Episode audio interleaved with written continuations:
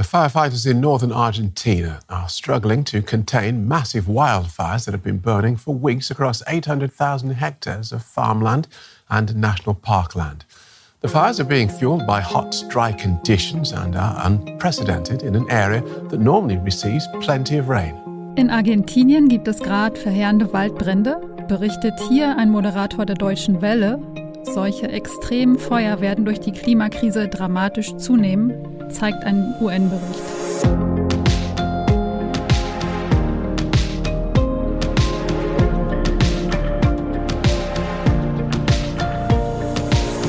Ihr hört das Klima-Update, den Nachrichtenpodcast von Klimareporter in Zusammenarbeit mit der Taz.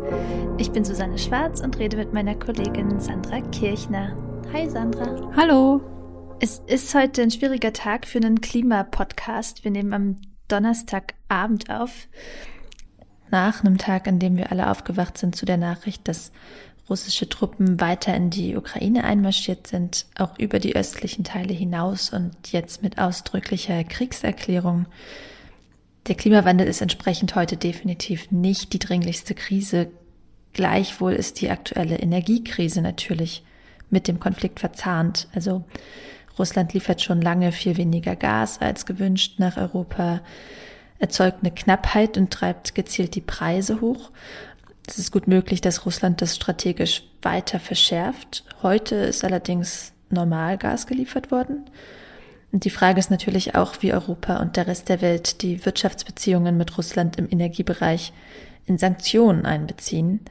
Und gleichzeitig hört man Analysen, dass der Gasmangel zur klimaschädlichen Kohlerenaissance führt und Mahnungen, dass es jetzt endlich Zeit für eine radikale Energiewende ist, die uns ja unabhängig von russischem Gas macht. Äh, wenn auch natürlich erst in ein paar Jahren. Jedenfalls vermute ich, dass wir da in der nächsten Zeit auch noch einiges zu beobachten und berichten haben werden im Klima-Update.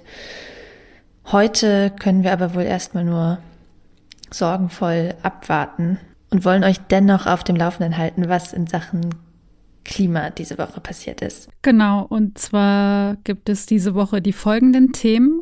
Klimawandel und Gesundheit, dass Extremwetter gefährlich sein kann, können wir uns ja alle vorstellen. Aber WissenschaftlerInnen haben etwas Interessantes herausgefunden. Auch die psychische Gesundheit leidet. Dann geht es um etwas, was lange tabu gewesen wäre. Führende KlimawissenschaftlerInnen, die die deutsche Bundesregierung beraten, sagen in einem Bericht, wir brauchen Technologien, die im großen Stil Treibhausgase aus der Atmosphäre herausfiltern und unschädlich machen. Auch wenn diese Technologien riskant sind. Da gucken wir uns mal zusammen an, was das überhaupt für Techniken sind. Und als drittes reden wir über den Wald und die wachsende Gefahr, dass er brennt. Es gibt eine Studie, die prognostiziert, dass es durch den Klimawandel einen extremen Anstieg von Wald- und Landschaftsbränden geben wird. Ja, wir beginnen mal mit dem ersten Thema Klimawandel und Gesundheit, speziell Hitzewellen und Gesundheit.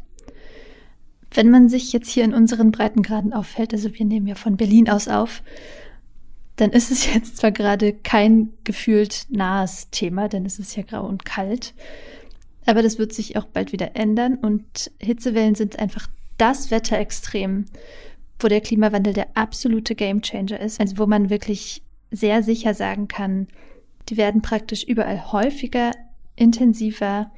In jeder einzelnen Hitzewelle steckt jetzt und künftig ein gutes Stück Klimawandel drin.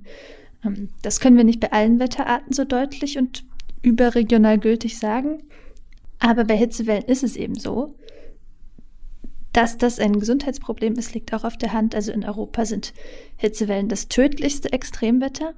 Menschen kriegen Hitzeschläge, Nierenversagen, Sonnenstich, Sonnenbrand, also wirklich alles Mögliche, besonders sehr alte Menschen, Kleinkinder und Vorerkrankte. Also man weiß schon, man soll in den Schatten viel trinken, sich nicht überanstrengen. Und jetzt zeigt eben eine Studie, das ist noch gar nicht alles. Es gibt auch mehr psychische Notfälle während Hitzewellen.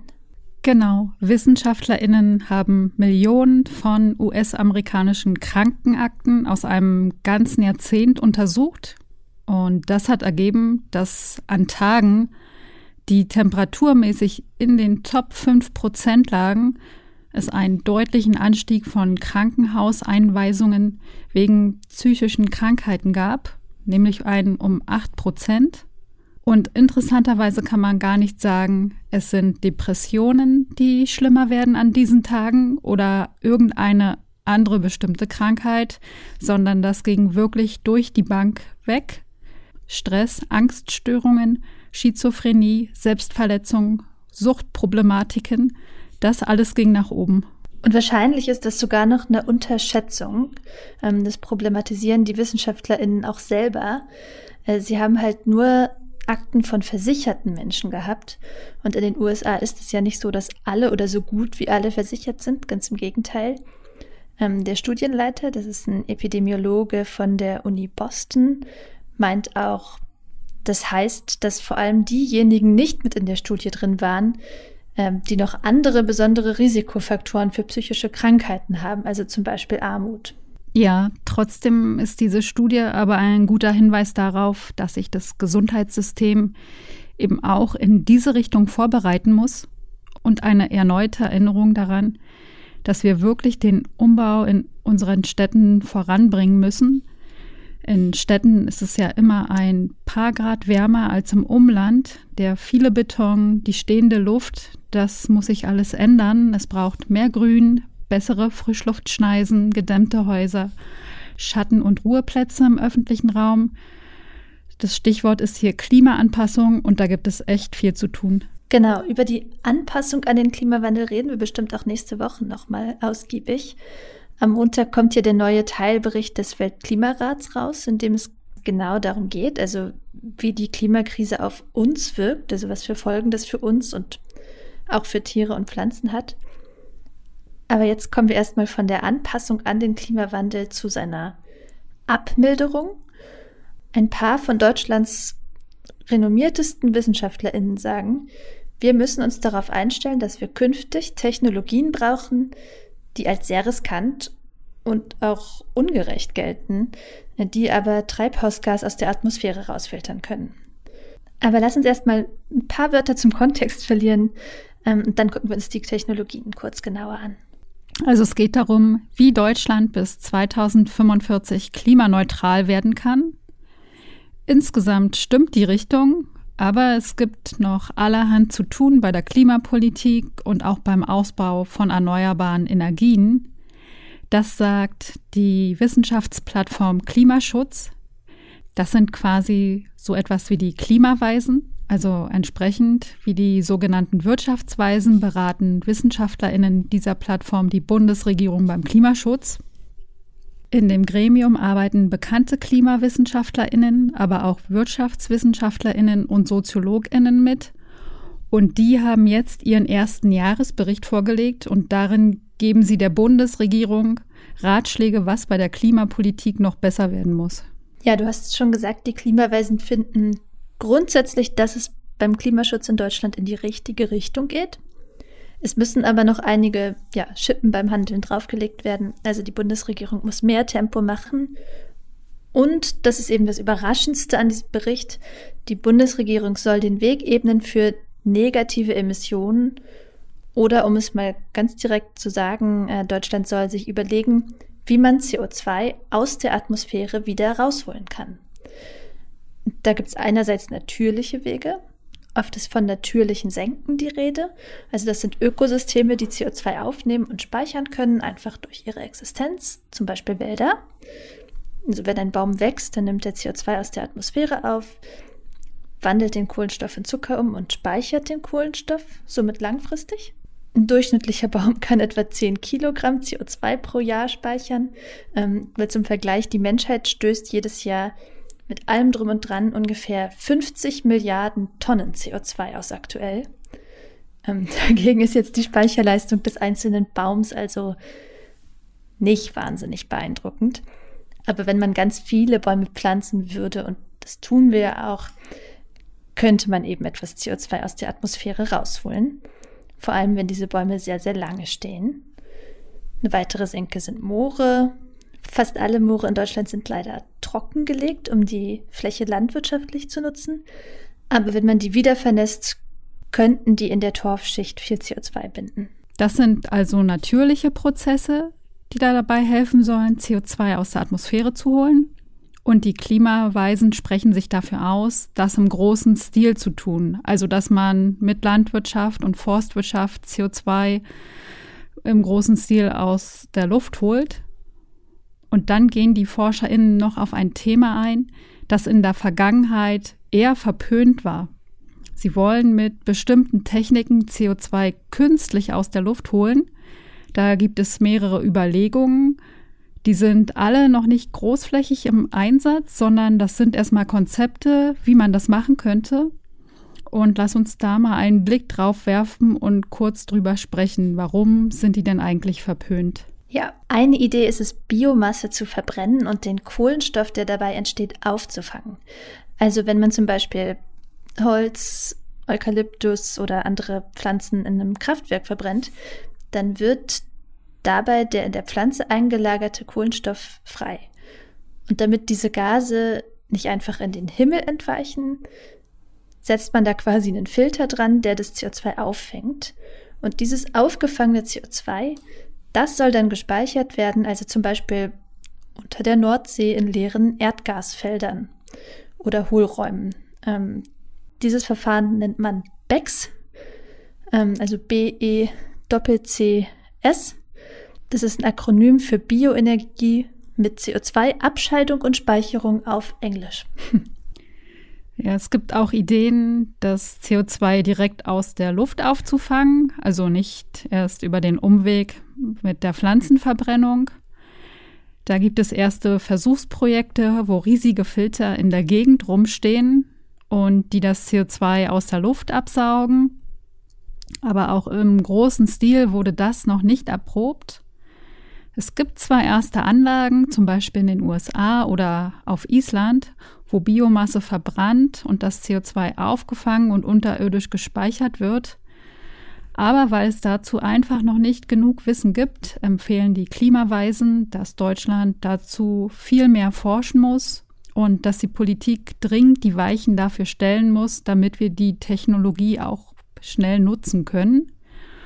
Und das ist schon überraschend, weil das CCS, also das Auffangen und Speichern von CO2, noch vor einigen Jahren ähm, eine Technologie war, vor der viele WissenschaftlerInnen gewarnt haben. Also, dass man da vorsichtig sein muss, weil man nicht alle Risiken kennt. Es könnte ja zum Beispiel Lecks geben und ähm, das CO2 wäre dann wieder in der Atmosphäre oder wie viel Energie braucht es eigentlich, um das CO2 einzufangen und zu speichern? Und wie leistungsfähig sind diese Techniken eigentlich? Das sind so offene Fragen. Hm. Ja, im Falle von Becks spielt dann zum Beispiel auch noch eine Rolle, wo sollen die ganzen Bäume und Pflanzen stehen? Also da gibt es ja vor Ort dann keine schönen, artenreichen Erholungswälder, sondern ähm, das sollen eben bloße CO2-Speicher zur Verbrennung sein. Welches Land gibt dafür seine Fläche her? Also das winzige Deutschland also da besteht auch die Gefahr von Landgrabbing, also Landraub. Das Problem kann man jetzt schon ein bisschen beobachten bei etlichen Aufforstungsprojekten im globalen Süden. Also solche, an die man zum Beispiel spenden kann, um auf dem Papier seine Flugreisen klimamäßig zu kompensieren. Da gibt es nachweislich Fälle, in denen die lokale Bevölkerung eben vertrieben wurde für solche Projekte. Also ähm, ja, im schlimmsten Fall sind auch neue neokoloniale Ungerechtigkeiten zumindest zu befürchten, auch wenn die jetzt natürlich nicht untrennbar mit diesen Technologien verbunden sind. Ähm, aber man sieht, wie ernst die Lage beim Klimaschutz ist, wenn es jetzt mehr oder weniger Mainstream unter KlimawissenschaftlerInnen ist, dass diese Technologien verwendet werden müssen, wenn man klimaneutral werden will. Auch der Weltklimarat spricht sich übrigens dafür aus, also das ist ja praktisch die wissenschaftliche Instanz schlechthin in Klimafragen. Jetzt kommen wir zu unserem dritten Thema und praktisch zum Gegenteil von BECS, also zur Verbrennung von Bioenergie, ohne das CO2 abzuscheiden und zu speichern, nämlich zu Waldbränden. Es ist ja auch direkt intuitiv, aber eine große Studie hat es jetzt quasi mal in Zahlen erfasst. Es ist zu erwarten, dass in Zukunft durch die Erderhitzung es einen extremen Anstieg von Waldbränden gibt. Hm. Ja, es ist vielleicht auch bezeichnend, dass man mittlerweile zu solchen Studien eigentlich immer ein aktuelles Beispiel nennen kann. Also gerade brennt es ja in Argentinien ganz krass. Wir haben es am Anfang auch im Intro schon gehört, nämlich in der Provinz Corrientes im Nordosten des Landes, äh, wo es jetzt monatelang Dürre gab. Die Flammen haben da mittlerweile 8000 Quadratkilometer Wald, äh, Weideflächen, Sumpfgebiete zerstört. Zum Vergleich, ist ungefähr Mallorca mal zwei also sogar noch ein bisschen größer. Und wenn man die Videos anguckt, sieht es fast aus, als wäre dauerhaft Abend, also weil der Ruß den ganzen Himmel abdunkelt. Viele Tiere können nicht fliehen und sterben. Und äh, die Regierung geht von Schäden im dreistelligen Millionenbereich bisher aus. Ja, wir erinnern uns auch an die krassen Brände letztes Jahr in Kanada und den USA und auch gerade wieder in Australien. Immer wieder sieht man Flammenmeere im Amazonas-Regenwald oder in Sibirien. Und man muss dazu sagen, in einigen dieser Regionen sind Waldbrände etwas Normales. Die Ökosysteme sind darauf angewiesen. Aber problematisch wird es eben natürlich, wenn das Feuer außer Kontrolle gerät. Und um solche extremen Brände geht es eben. Und deren Anzahl wird sich drastisch erhöhen, warnt das UN-Umweltprogramm in einem Bericht. Ja, du hast schon gesagt, die WissenschaftlerInnen haben das in Zahlen gefasst und die gucken wir uns jetzt mal ein bisschen genauer an.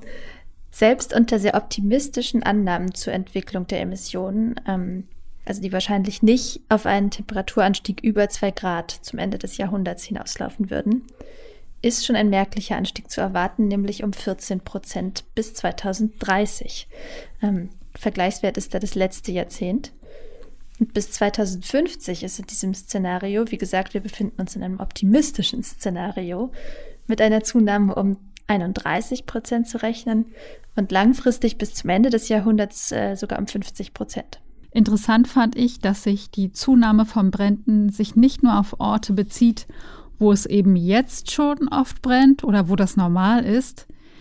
Der Report stellt zum Beispiel auch ein erhöhtes Risiko für die Arktis fest und auch noch in einigen anderen Regionen, die bisher kaum oder gar nicht von Waldbränden betroffen waren. Das Ganze ist aus vielen Gründen sehr ungünstig. Also das Feuer ist an sich natürlich schon gefährlich für uns und für Tiere.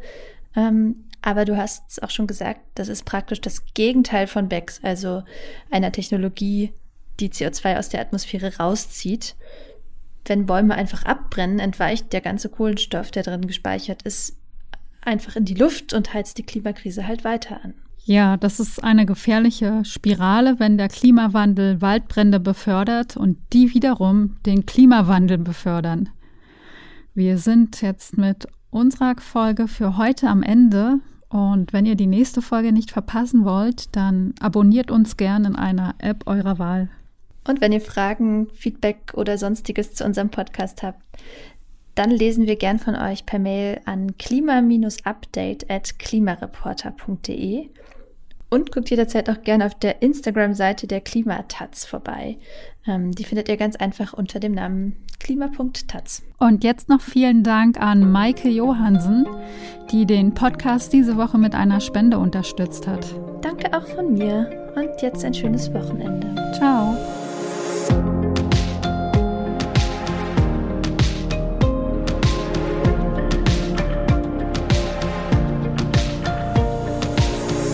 Klima-Update ist ein Projekt des Klimawissen e.V., zurzeit in Kooperation mit der Taz. Es wird im Wechsel moderiert von Verena Kern, Sandra Kirchner, Susanne Schwarz und Lena Wirber.